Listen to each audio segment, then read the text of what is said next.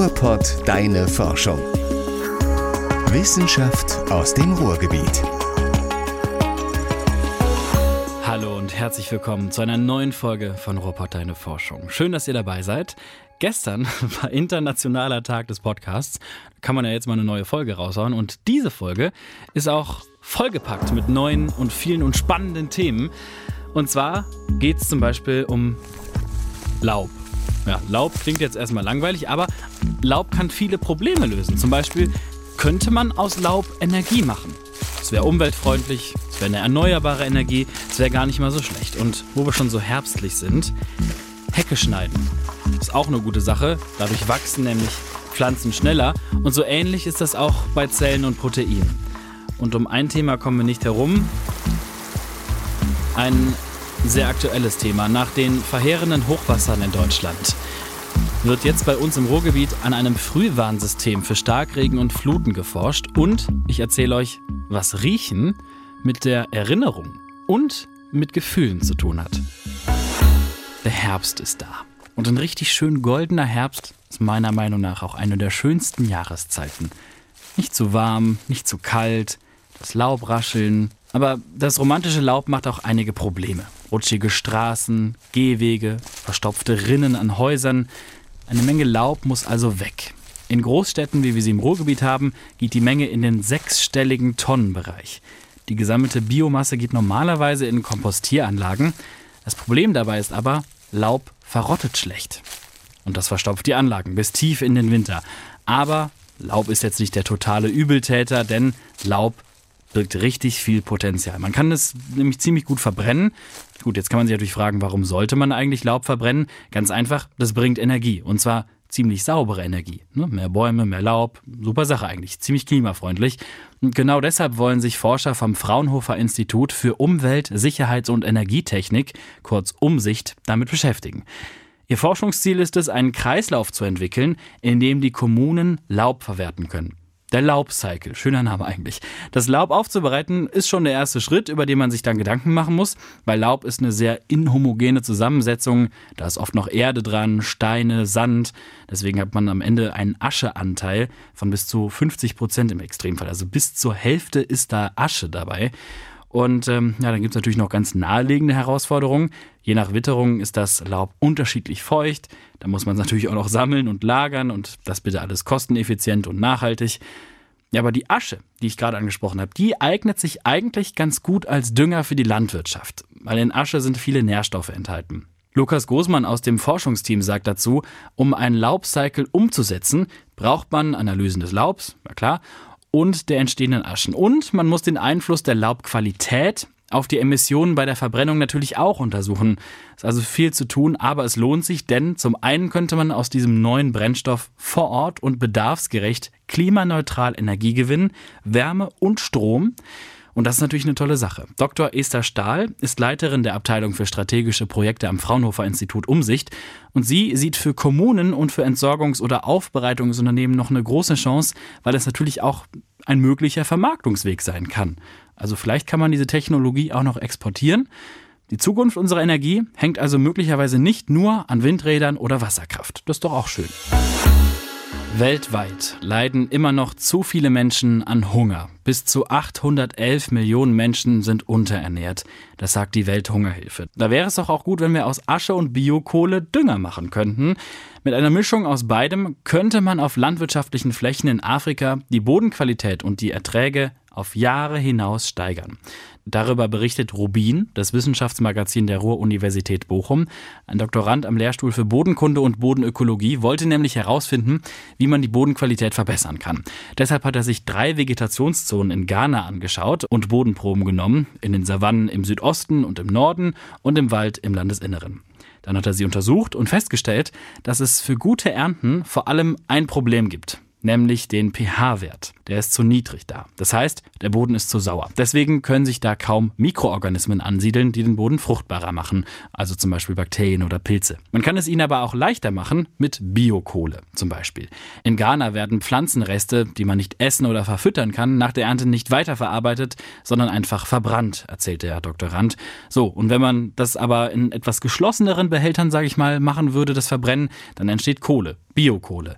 Wenn man die auf Felder bringt, geht die einige Zentimeter tief in die Erde und hat eine ziemlich lange Wirkung. Sie verbessert die Bodenqualität auf Jahre hinaus, weil sie nämlich dafür sorgt, dass sich die kleinen Mikroorganismen da ansiedeln können. Die Kohle macht den Boden weniger sauer und schützt auch diese Organismen vor Fressfeinden, weil die da in die Strukturen rein ich sag mal, krabbeln können. Gut, Pilze können jetzt nicht krabbeln, aber es gibt noch einen kleinen weiteren Bonus. Es ist auch besser fürs Klima, weil man nicht mehr normal verbrennen muss, sondern der Kohlenstoff aus der Biokohle im Boden gebunden bleibt und kaum in die Atmosphäre emittiert wird. Wenn man da noch ein bisschen Asche in die Biokohle reinmischt, so etwa 0,5 bis 1 Prozent, und es dann auf die Felder bringt, braucht man 15 Tonnen pro Hektar Land und damit erreicht man einen Ernteertrag, der etwa um ein Viertel höher ist als ohne. Und das kann natürlich einen großen Beitrag dazu leisten, dass weniger Menschen hungern müssen.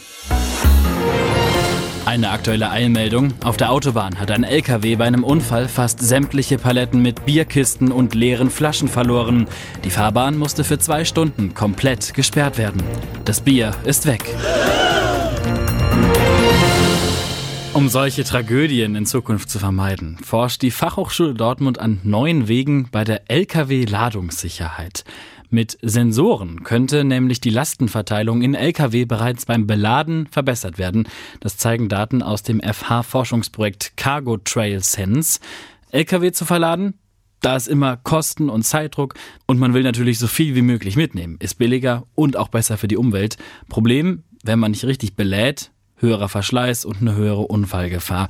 Deswegen hat die FH zusammen mit Projektpartnern LKW mit Temperatur, Druck und Beschleunigungssensoren bestückt und Daten gesammelt. Die haben die jetzt analysiert und jetzt sind die Ergebnisse da. Der Prodekan des Fachbereichs Maschinenbau sagt über die Ergebnisse, wir können sowohl im Stand als auch, und das finde ich spannend, während der Fahrt konkrete Aussagen über die Lade- und Lastenverteilung auf dem Anhänger machen. Das lasse auch Rückschlüsse auf Ladungsbewegung während der Fahrt zu. Dadurch könne man die Verkehrssicherheit erhöhen. Die Forscher wollen daraus natürlich auch ein Produkt jetzt entwickeln. Dazu arbeiten sie mit verschiedenen Partnern zusammen.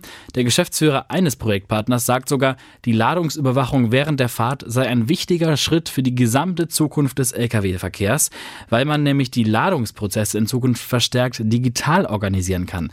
Das sagte er auch vor dem Hintergrund des autonomen Fahrens. Über das autonome Fahren haben wir schon in der letzten Folge ausführlich gesprochen. Da war Professor Bertram von der TU Dortmund zu Gast und er hat uns gesagt, dass gerade der Lieferverkehr sehr bald von Computern übernommen werden kann.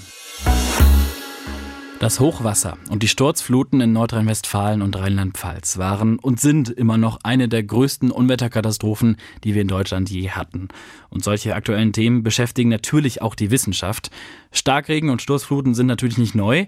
Durch Flächenversiegelung und durch den Klimawandel werden die Extremwetterereignisse besonders in den Sommermonaten aber immer häufiger und auch immer heftiger in ihren Folgen. Man kann zwar vor Unwettern warnen, aber das ist nicht besonders einfach, denn dafür sind die Unwetterzellen meteorologisch gesehen, ich sag mal, sehr spontan. Einfach gesagt kann man die erst dann vorhersagen, wenn sie schon irgendwo entstanden sind. Die Niederschlagsmenge kann sich innerhalb von kürzester Zeit verändern, das ist ein Riesenproblem und genau da kommt das aktuelle Forschungsprojekt ins Spiel. Denn bei der Warnung kommt es auf wenige Minuten an. Viele Menschen haben natürlich Interesse, ihr Hab und Gut zu schützen und oft werden sie dabei im Keller überrascht. Professor Dr. Markus Kirnbach forscht an einem KI-basierten Frühwarnsystem also an einem Frühwarnsystem, das auf künstlicher Intelligenz beruht. Im HRW-Podcast der Wissenschaft der Hochschule Ruhr-West spricht er darüber. Er sagt, der Keller ist, genau wie auch Tiefgaragen und Unterführungen, mit der gefährlichste Ort bei Starkregen, weil da die Türen oft nach innen aufgehen und weil man da schnell gefangen ist, wenn Wasser eindringt. Und deswegen ist es wichtig, Menschen, da reichen schon 30, 60 Minuten, das ist unser Ziel, frühzeitig zu warnen, damit sie sich zumindest an diesen Orten nicht aufhalten und vielleicht dann doch noch die eine oder andere Möglichkeit haben, ihren Keller etwas abzudichten, damit eben auch die materiellen Schäden relativ klein bleiben, aber zumindest keine personellen Schäden auftreten. Ja, das wäre sehr wünschenswert. Das Projekt, an dem er arbeitet, heißt KIVASUS. Das steht für KI-basiertes Warnsystem vor Starkregen und urbanen Sturzfluten. Künstliche Intelligenz bedeutet, dass man eben versucht, bestimmte menschliche Entscheidungen einem Computer beizubringen.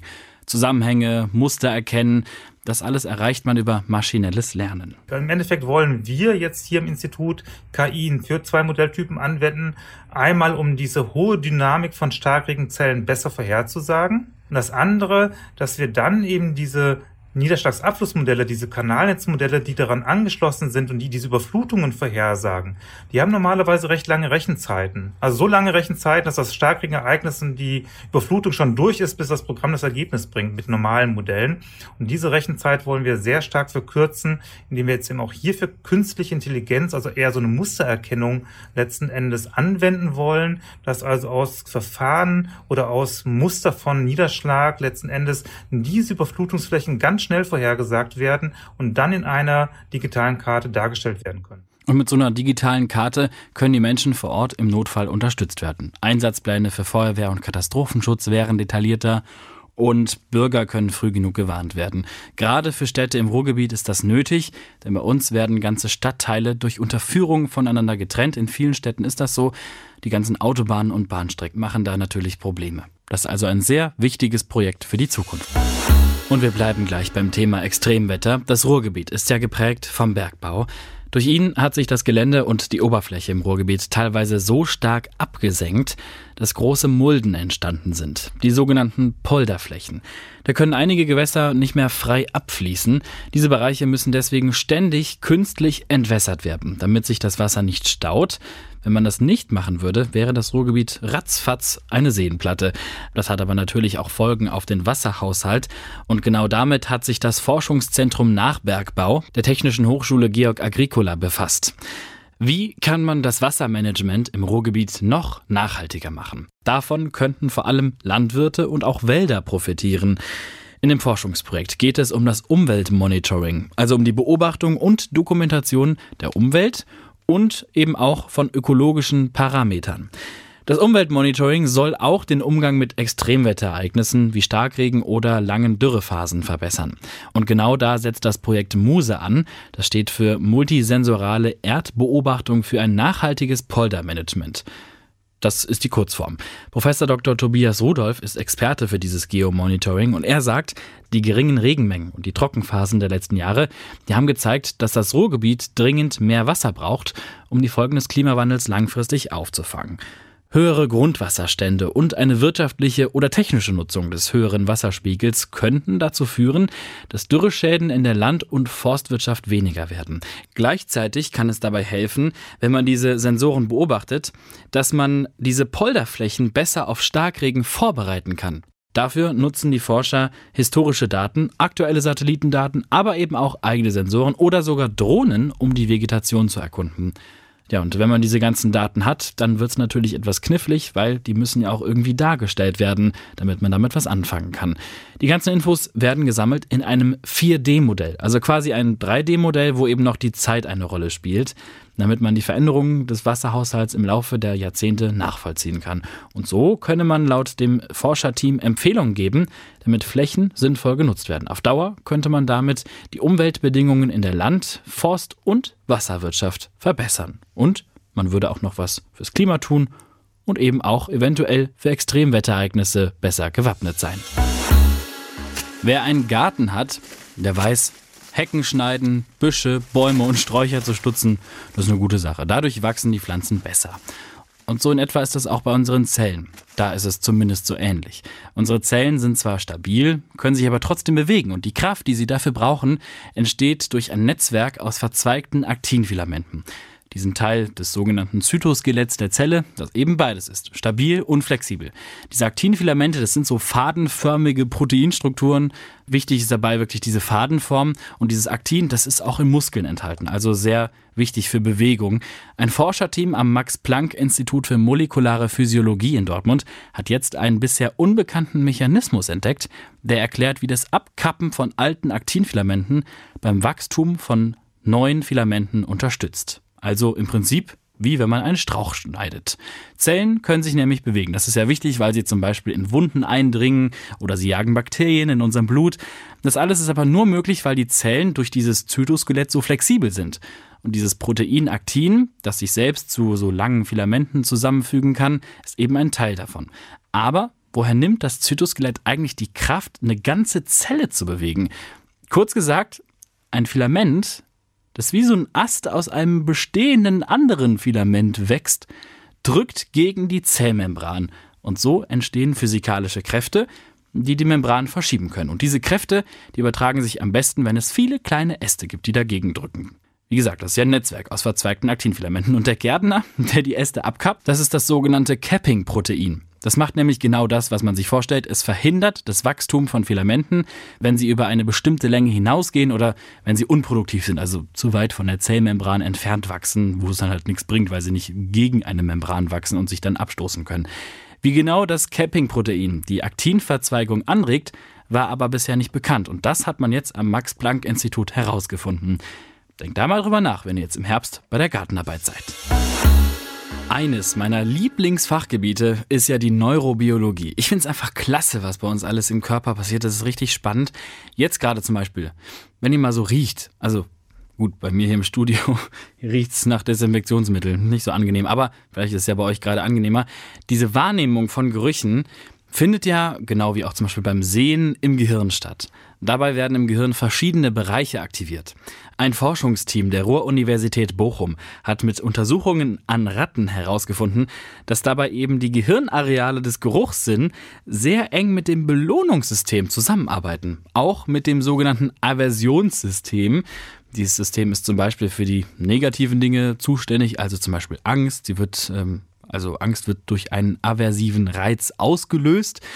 Und ähm, diese Ergebnisse, die haben sie in der Fachzeitschrift Cerebral Cortex veröffentlicht. Also, wenn wir Gerüche im Gehirn verarbeiten, dann arbeiten auch Teile des Gehirns, die eigentlich für Gefühle verantwortlich ist. Gut, jetzt kann man sich fragen, wie haben die das denn überhaupt rausgefunden? Sie haben sich angeguckt, wie sich die Verarbeitung von Gerüchen auf die Gehirnaktivität auswirkt. Und dafür haben sie mit elektrischen Impulsen, also quasi so ein bisschen Strom, den Riechkolben der Versuchstiere stimuliert. Und dass es da Verbindungen gibt zu diesen Arealen, wie zum Beispiel für Gefühle, das war zwar schon grundsätzlich bekannt, aber man hat es ziemlich unterschätzt, sagt auch Christina Strauch, die Erstautorin der Studie, weil dass diese Gehirnstrukturen beim Riechen eben auch arbeiten, das spielt wahrscheinlich eine sehr große Rolle beim Speichern von Geruchserfahrungen. Das deutet sie zumindest aus den Ergebnissen. Nagetiere würden, während sie riechen, Gerüche schnell in Kategorien einordnen, also angenehm, unangenehm, ne? so wie gerade mit dem Desinfektionsmittel. Also es ist schon einiges dran an dem Sprichwort, man kann jemanden gut riechen oder nicht gut riechen. Und das war's auch schon mit den aktuellen Themen aus Wissenschaft und Forschung aus dem Ruhrgebiet. Vielen, vielen Dank fürs Zuhören. Ich freue mich wirklich sehr und schaut doch mal bei Instagram vorbei. At Ruhrpott Deine Forschung heiße ich da. Da gibt's ab und zu auch nochmal so ein kleines Best-of aus dem Podcast oder so ein kleines Quiz.